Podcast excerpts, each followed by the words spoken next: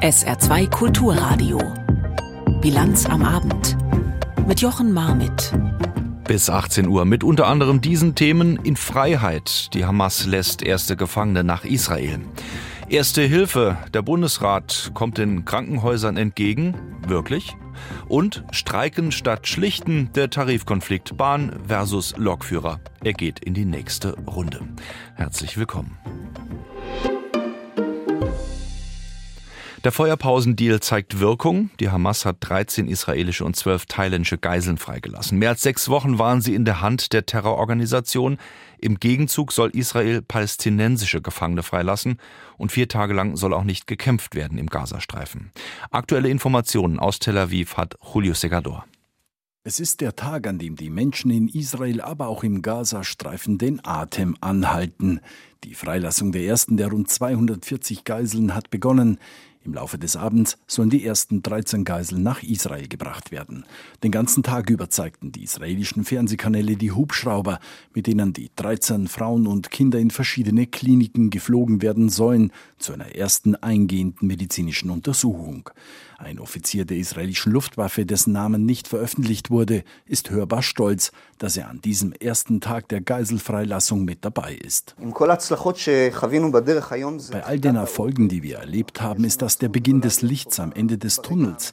Es ist ein großes Privileg, hier bei diesem bedeutungsvollen Moment dabei zu sein. Wir machen das alle gemeinsam. Ganz Israel fiebert mit bei der Freilassung der ersten Geiseln. Ein Moment, den Avneyon Fischer und Larry French in Tel Aviv im Interview mit der Nachrichtenagentur Reuters regelrecht herbeigesehnt haben. Ich könnte den ganzen Tag weinen. Ich bin hier, weil ich die Familien der Geiseln umarmen will. Es ist schrecklich für uns alle. Ich denke, wir können diesen Krieg gar nicht gewinnen. Aber was wir haben, ist unser Volk, unser Land, das wir alle lieben. Uh, ich freue mich sehr, dass wir einige Geiseln freilassen können. Ich weiß, dass es seit langem eine große Priorität hat und ich hoffe wirklich, dass wir diese viertägige Waffenruhe einhalten können, ohne dass etwas schief geht. Doch auch im Gazastreifen atmen die Menschen tief durch. Zum ersten Mal seit fast sieben Wochen können sie ohne Angst auf die Straßen gehen. Viele wie Suad Abu Nazirat nutzen die Waffenruhe, um in ihre Wohnungen zurückzukehren. Ehrlich gesagt ist es ein schönes Gefühl, nach all der Zeit nach Hause zurückkehren zu können, um seine Familien und Angehörigen zu sehen. Aber wir sind immer noch zögerlich und haben Angst. Denn es bleibt Skepsis. Zu tief sitzen Angst und Misstrauen in den Köpfen der Palästinenser im Gazastreifen. Ahmad Kabalan sagt im Interview mit der Nachrichtenagentur Reuters, dass er noch nicht in seine Wohnung zurückkehren möchte. Selbst wenn ich nach Hause zurückkehren würde, fürchte ich, dass es einen weiteren Angriff auf die Gegend gibt und ich sterben würde. Ich werde nach Hause erst zurückkehren, wenn der Krieg vorbei ist. Ich vertraue nicht auf das, was Israel verspricht, nicht einmal für eine Stunde. Zeitgleich zur Freilassung der ersten Geiseln aus dem Gazastreifen sollen auch, wie vereinbart, die ersten palästinensischen Häftlinge aus israelischen Gefängnissen entlassen werden. Geplant ist, 39 Frauen und Teenager ins Westjordanland und nach Ostjerusalem zu bringen. Am Checkpoint Betunia, wo die Übergabe stattfinden soll, kam es am Nachmittag zu Auseinandersetzungen zwischen Palästinensern und israelischem Militär. Dieses setzte bei dem Einsatz Tränengas und Gummigeschosse ein. Überraschend kam die Nachricht, dass heute auch zwölf thailändische Geiseln freikommen sollen. Sie sind nicht Teil der Vereinbarung zwischen Israel und der Hamas. Das thailändische Außenministerium bestätigte die Freilassung seiner Staatsbürger. Wir wechseln nach Berlin. Dort war heute der Bundesrat aktiv. Eine Entscheidung beispielsweise, Generalbundesanwalt Peter Frank wird neuer Richter beim Bundesverfassungsgericht und damit der Nachfolger von Peter Müller. Außerdem hat das Ländergremium gleich mehrere Gesetzvorhaben der Ampelkoalition gestoppt, so das Wachstumspaket und die geplante Neuregelung im Straßenverkehrsrecht. Und dazu kommt, dass die Krankenhäuser in Deutschland mit kurzfristigen Finanzhilfen unterstützt und die Fallpauschalen an die inflationsbedingten Kostensteigerungen angepasst werden sollen. Außerdem hat der Bundesrat das sogenannte Krankenhaustransparenzgesetz in den Vermittlungsausschuss überwiesen. Was bedeutet das nun alles? frage ich Dr. Thomas Jakobs. Er ist Geschäftsführer der Saarländischen Krankenhausgesellschaft. Herr Jakobs, Sie haben ja lange um den Inflationsausgleich bei den Krankenhauskosten gekämpft. Heute wurde nun zugesagt, rückwirkend die Mehrkosten aus Berlin zu übernehmen. Reicht das jetzt aus oder ist das Ihrer Meinung nach nur ein Trostpflaster? Was jetzt heute beschlossen wurde, ist eine Bundesratsinitiative für ein Vorschaltgesetz, das genau diese Kostensituation regulieren soll. Aber ich habe nicht gehört, dass der Bund zugesagt hat, äh, dass er dem auch folgen wird. Das heißt, ähm, ist das so ein Verzögerungsmanöver, was Sie dahinter vermuten? Nein, es ist die bisherige Position des Bundesgesundheitsministers, dass er wohl in Absprache mit dem Bundesfinanzminister sagt, die Krankenhäuser bekommen kein neues Geld. Wobei man in dem Falle ja sagen muss, es handelt sich nicht um Steuergeld, das gebraucht wird. Es geht letztlich um Geld von den Krankenkassen. Die Krankenkassen sind zur Zahlung der Betriebskosten, zur Zahlung der Behandlungskosten verpflichtet. Und nur darum geht es. Es geht nicht darum, dass wir einen Bundeszuschuss mit Steuermitteln für die Krankenhäuser brauchen. Wobei dieser Inflationsausgleich, wenn er denn nun, ja, sagen wir mal, ähm, berücksichtigt werden soll, ja dann doch schon mal eine gewisse Summe ist, die die Krankenhäuser ja auch dringend brauchen, weil die Kosten eben so nach oben gegangen sind. Natürlich geht es um viel Geld, aber es geht nicht um Steuergeld. Und äh, das muss man auch dem Bundesfinanzminister immer wieder sagen, äh, dass er da an der falschen Front kämpft. Dann schauen wir aufs Krankenhaustransparenzgesetz von Bundesgesundheitsminister Lauterbach. Das ist in den Vermittlungsausschuss überwiesen worden. Die Ländervertreter haben ja auch äh, harsche Kritik sozusagen kundgetan. Auch die Krankenhausträger haben das getan. Äh, was gefällt Ihnen denn nach wie vor an diesem Gesetz nicht? Also uns gefällt nicht daran, dass der Bundesgesundheitsminister seit Monaten behauptet, es gäbe keine Transparenz. Das stimmt nicht. Wenn er auf die Internetseite seines eigenen Ministeriums gehen würde, fände er dort auch den, das deutsche Krankenhausverzeichnis, in dem diese Transparenz hergestellt wird. Das ist ein seit Jahren etabliertes Instrument, das von allen Krankenhäusern in Deutschland bedient wird, wo wir unsere Daten zur Verfügung stellen. Und diese Daten sind einfach evident und jeder Patient, jeder Interessierte kann sehen, welches Krankenhaus ist für welche Behandlung geeignet. Man kann vielleicht über die Art und Weise der Darstellung miteinander reden. Und was jetzt mit diesem Gesetz vorgeschrieben werden sollte, wäre eine zusätzliche neue Datenlieferung, das bedeutet also ein Aufwuchs an Bürokratie, an zusätzlicher Belastung, für die es auch keine Gegenfinanzierung gibt.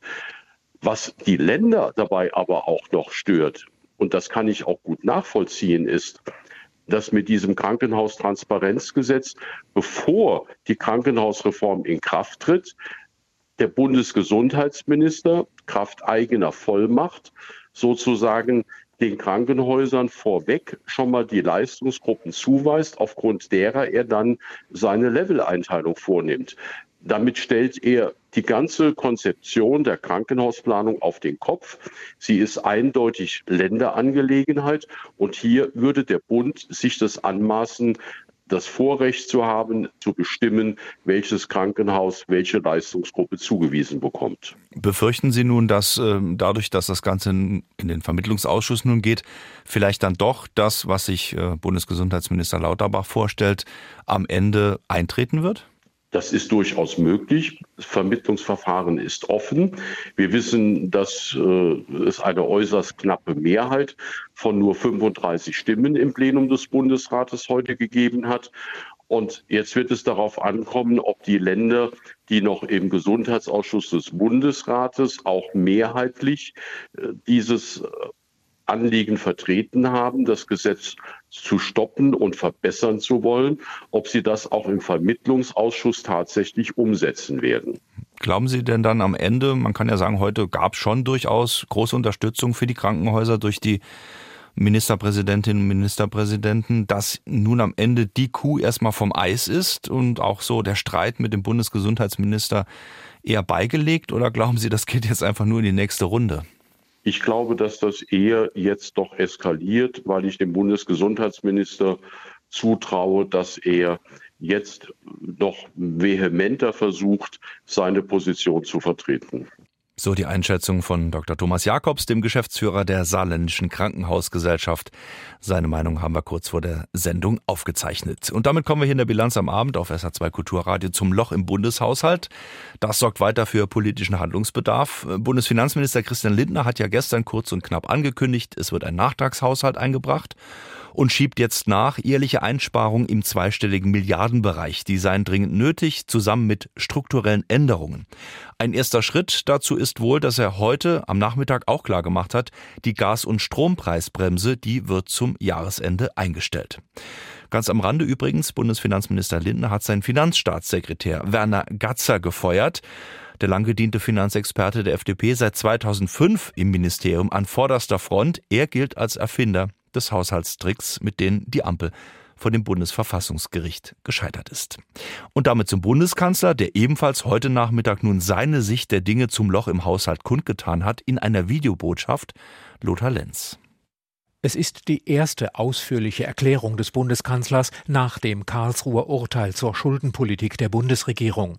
Viele Bürgerinnen und Bürger fragten sich jetzt, welche konkreten Folgen die Haushaltskrise habe, sagte Scholz und versprach, dass es Hilfen zur Deckelung der Strom- und Gaskosten oder zur Sicherung von Arbeitsplätzen auch weiterhin geben werde. Scholz kündigte an, dass er am Dienstag im Parlament eine Regierungserklärung zur Haushaltslage abgeben werde.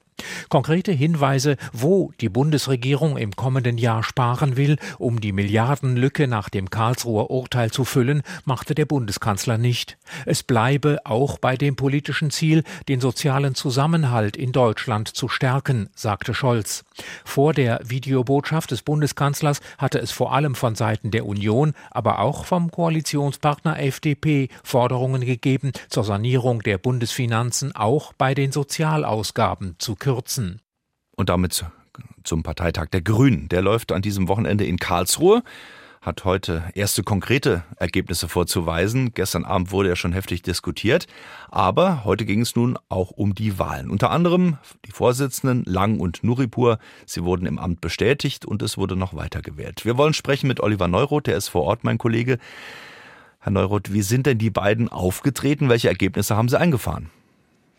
Also sie beiden sind recht äh, selbstbewusst aufgetreten, muss man sagen. Und die Ergebnisse, die können schon für sich sprechen, würde ich sagen. Knapp 80 Prozent für Omid Nuripur, ein bisschen mehr als 80 für Ricarda Lang. Das sind gute Ergebnisse. Wobei man sagen muss, Omid Nuripur hat etwas schlechter abgeschnitten als bei seiner ersten Wahl zum Parteichef vor rund zwei Jahren. Und was ich so ein bisschen wahrnehme in der Partei, ist tatsächlich eine gewisse Unzufriedenheit mit ihm. Er wirkt vielleicht auf einige so ein bisschen kumpelhaft, freundlich, patent aber auch, aber eben nicht so anpackend, vielleicht auch nicht so innovativ, wie manche Ricarda Lang sehen. Sie hat ein besseres Ergebnis eingefahren als beim ersten Mal und ähm, das deckt sich mit dem, was so stimmungsmäßig, finde ich, auch wahrzunehmen ist auf dem Parteitag. Der Tenor in den Vorträgen war ja auch unüberhörbar. Wir machen das, die Grünen. Wir brauchen keine Union mit März, die uns in die, in die Nische oder so irgendwie in die Ecke drängt. Ganz genau. Man möchte keine Nischenpartei sein. Man möchte ganz klar die Partei der Mitte sein. So haben es äh, viele grünen Politiker hier formuliert. Also nicht mehr so, wie soll man sagen, behaftet sein mit Ökopartei, Verbotspartei. Solche, äh, solche, solche Attribute sind auf jeden Fall nicht mehr gewünscht aus Sicht der grünen Spitze. Man möchte sich breiter aufstellen, auch mit der Gefahr dann natürlich die Ränder etwas zu verprellen, die vielleicht etwas innovativere und äh, kontroversere Ansichten haben. Nun gab es eine weitere Wahl. Die Spitzenkandidatin für die Europa Europawahl wurde bestimmt. Ähm, wer ist das? Ist das eine Überraschung und wofür steht sie? Das ist keine Überraschung, das ist Terry Reintke, eine 36-jährige Grünen-Politikerin, Politikwissenschaftlerin, die schon seit ein paar Jahren im EU-Parlament sitzt. Sie kommt aus dem Ruhrgebiet, gehört zum eher linken Flügel der Grünen und hat in ihrer Bewerbungsrede vor einem drohenden Rechtsruck gewarnt in Europa bei der Europawahl im Frühjahr mit Blick auf die Wahl in den Niederlanden, von der ja ein entsprechendes Signal ausgeht.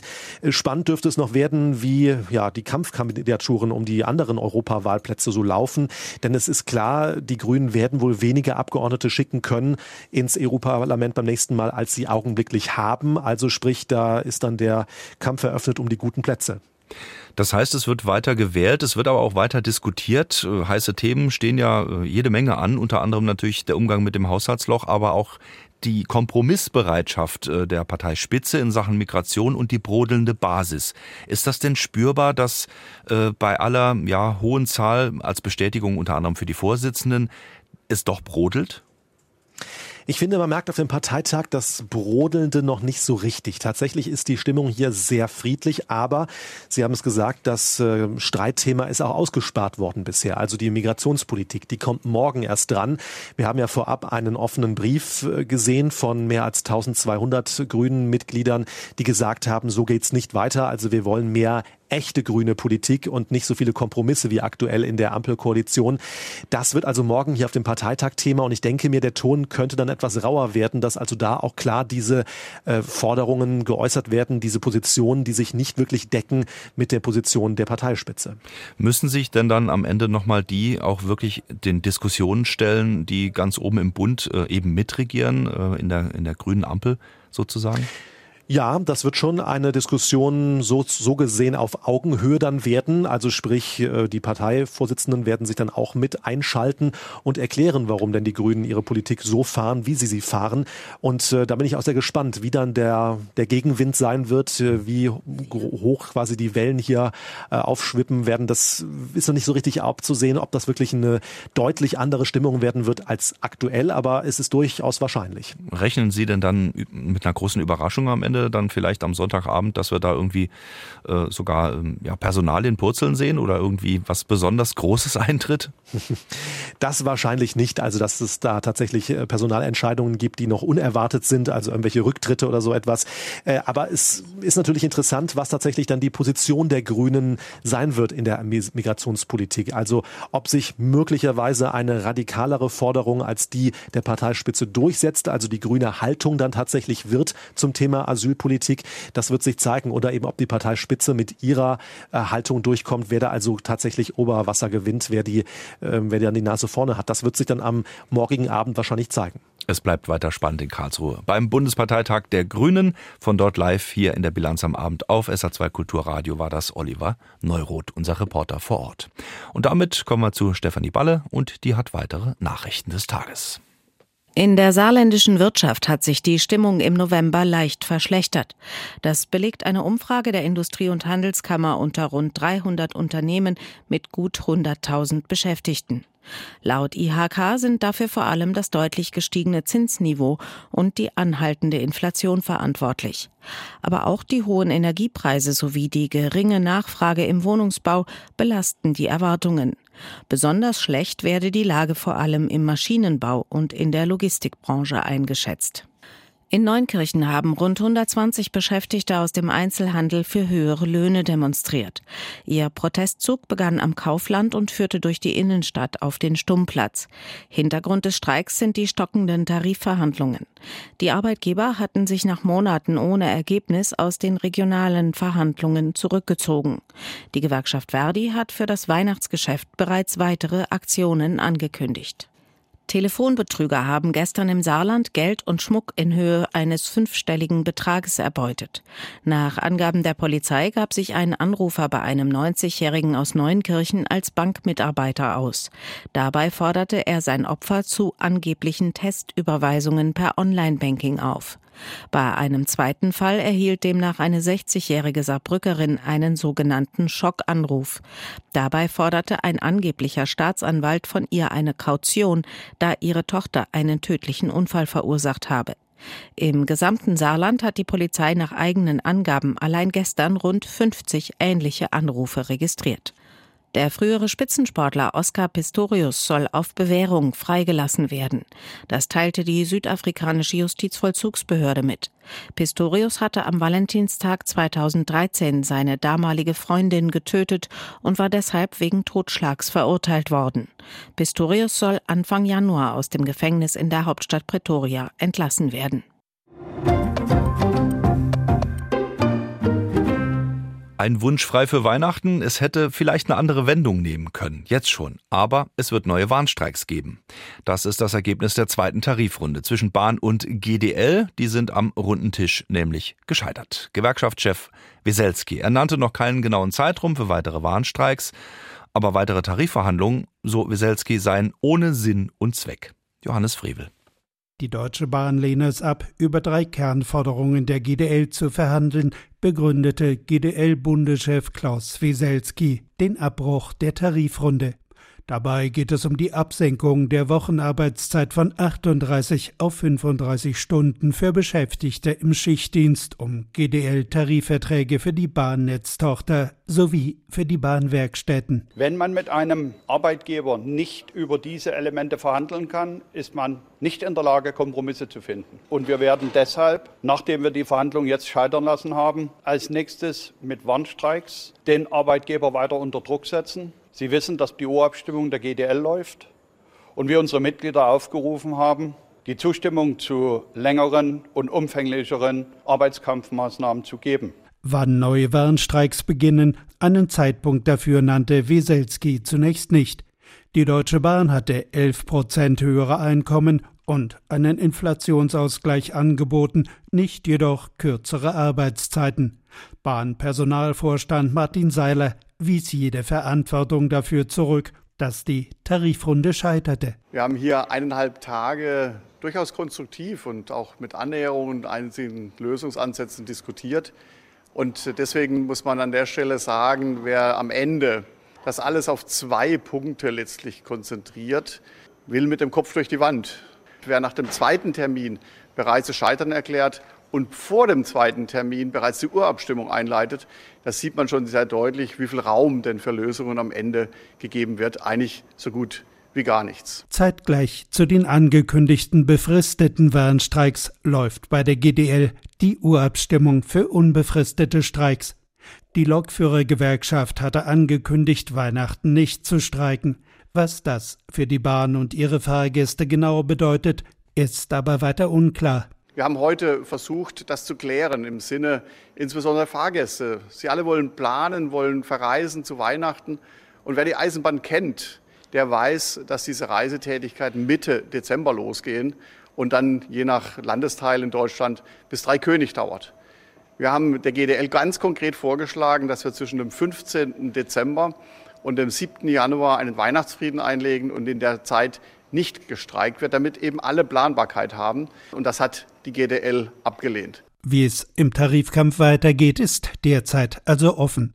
Eine Schlichtungsvereinbarung zwischen der Bahn und der GDL gibt es nicht. Die Kirchen in Deutschland sind längst an einem Kipppunkt angekommen. Die Religiosität geht zurück, auch bei Kirchenmitgliedern. Das zeigt die neueste Kirchenmitgliedschaftsstudie im Auftrag von der EKD. Und mittendrin der Rücktritt der EKD-Ratsvorsitzenden Annette Kurschus. Wie geht es nun dort zumindest weiter? Michael Hollenbach. Zum zweiten Mal nach Margot Käßmann 2010 trat eine Frau an der Spitze der EKD vorzeitig von ihrem Amt zurück. Annette Kurschus. Ich kann meinen Dienst nicht wirksam tun, wenn meine Aufrichtigkeit öffentlich angezweifelt und immer wieder jeden Tag in Frage gestellt wird. Mit Gott und mir selbst bin ich im Reinen. Und so gehe ich sehr traurig, aber ich gehe getrost und aufrecht. Ich glaube, das war ein richtiger und wichtiger Schritt, sagt Nancy Jans. Sie ist Sprecherin der Betroffenenvertretung des EKD-Beteiligungsforums Sexualisierte Gewalt. Die Vorwürfe gegen Annette Kurschus hätten für eine schlechte Presse gesorgt und, so die Befürchtung von Nancy Jans, dann auch Auswirkungen auf die Aufarbeitung sexualisierter Gewalt gehabt. Und die können wir einfach gerade nicht gebrauchen. Wir haben so viel vor in der nächsten Zeit dass das einfach nur ein richtiger und wichtiger Schritt war. Doch es gibt auch Stimmen in der evangelischen Kirche, die den Rücktritt für einen Fehler halten. So der Theologieprofessor Peter Dabrock.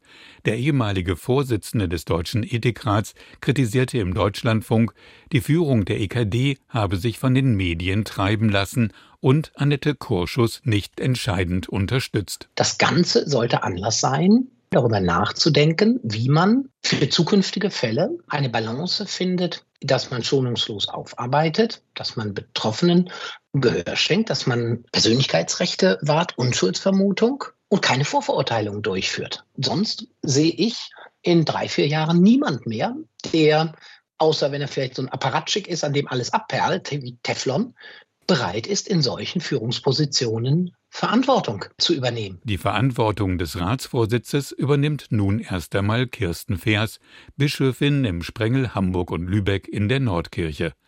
Sie war in den vergangenen zwei Jahren stellvertretende EKD-Ratsvorsitzende. Es ist eine kommissarische Aufgabe, erstmal bis November kommenden Jahres.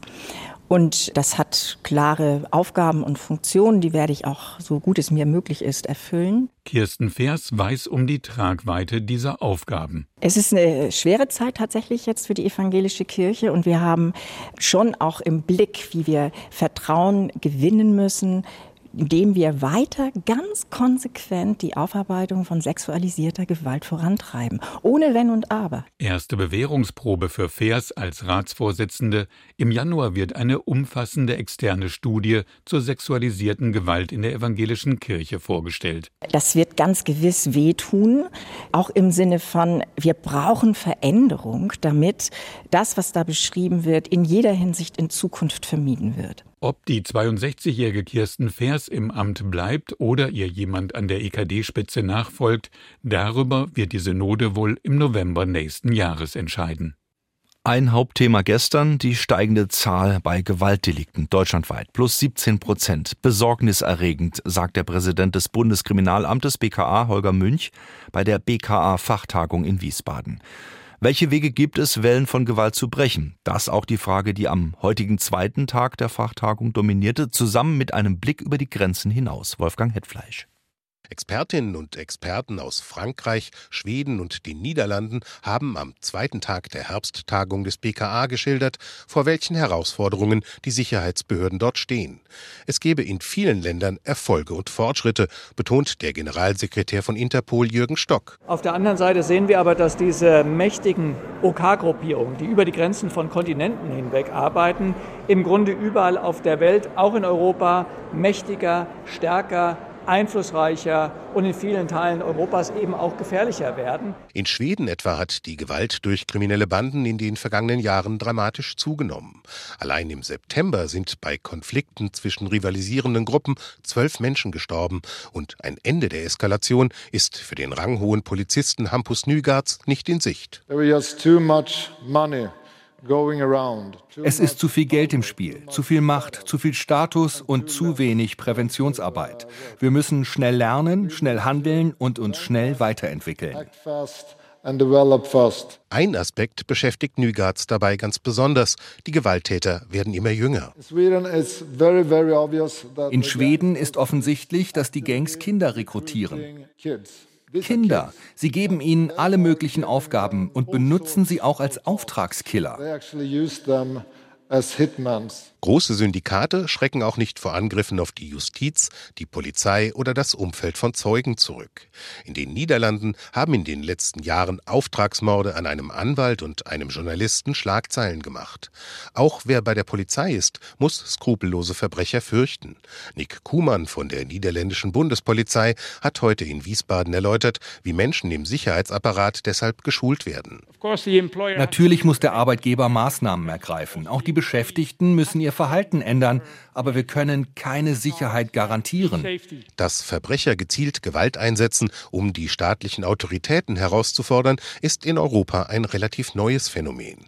Aber die Anpassung der Polizei an diese und andere Entwicklungen erfolge schnell, sagt Interpol-Generalsekretär Jürgen Stock. Unser Teil ist wirksame, effektive polizeiliche Arbeit über die Grenzen hinaus, internationale Taskforces einrichten, was wir bereits mit großem Erfolg tun, systematischer Austausch von Informationen, ein Frühwarnsystem weiterentwickeln, wo wir erkennen, dass die Phänomene, die heute möglicherweise in Lateinamerika entstehen oder in Asien entstehen, morgen hier in Europa sein können. Ohne solide finanzielle Grundlage wird die Polizei den Kampf gegen die Gewalt auf den Straßen nicht angemessen führen können. Das hat auch BKA-Präsident Holger Münch zum Abschluss der Tagung noch einmal betont. Die Berliner Polizeipräsidentin Barbara Slowik hatte am Vormittag gewarnt. Ressourcenknappheit ist ein Thema, das uns alle eint, immer mehr nach meiner Überzeugung. Und man spürt es zuerst in der Präventionsarbeit, Das ist leider, leider häufig das Erste, was wir zurückschrauben, wenn es eng wird. Das spricht angesichts der Geschwindigkeit, mit der Verbrecher ihre Methoden beim Einsatz von Gewalt anpassen, nicht unbedingt dafür, dass sich der Wunsch erfüllen lässt, den BKA-Chef Münch den Tagungsgästen zum Abschied mit auf den Weg gab. Wir müssen die Antworten haben, bevor die Fragen sich ändern. In der Nacht. Bei Regen und Schneeschauer kann es glatt werden. Temperaturen gehen runter auf minus ein bis zwei Grad morgen früh. Der Samstag und auch der Sonntag dann Temperaturen von zwei bis sechs Grad, Wolkenlücken, aber auch Schneeschauer und Regen immer mal wieder möglich. So langsam kündigt sich der Winter an.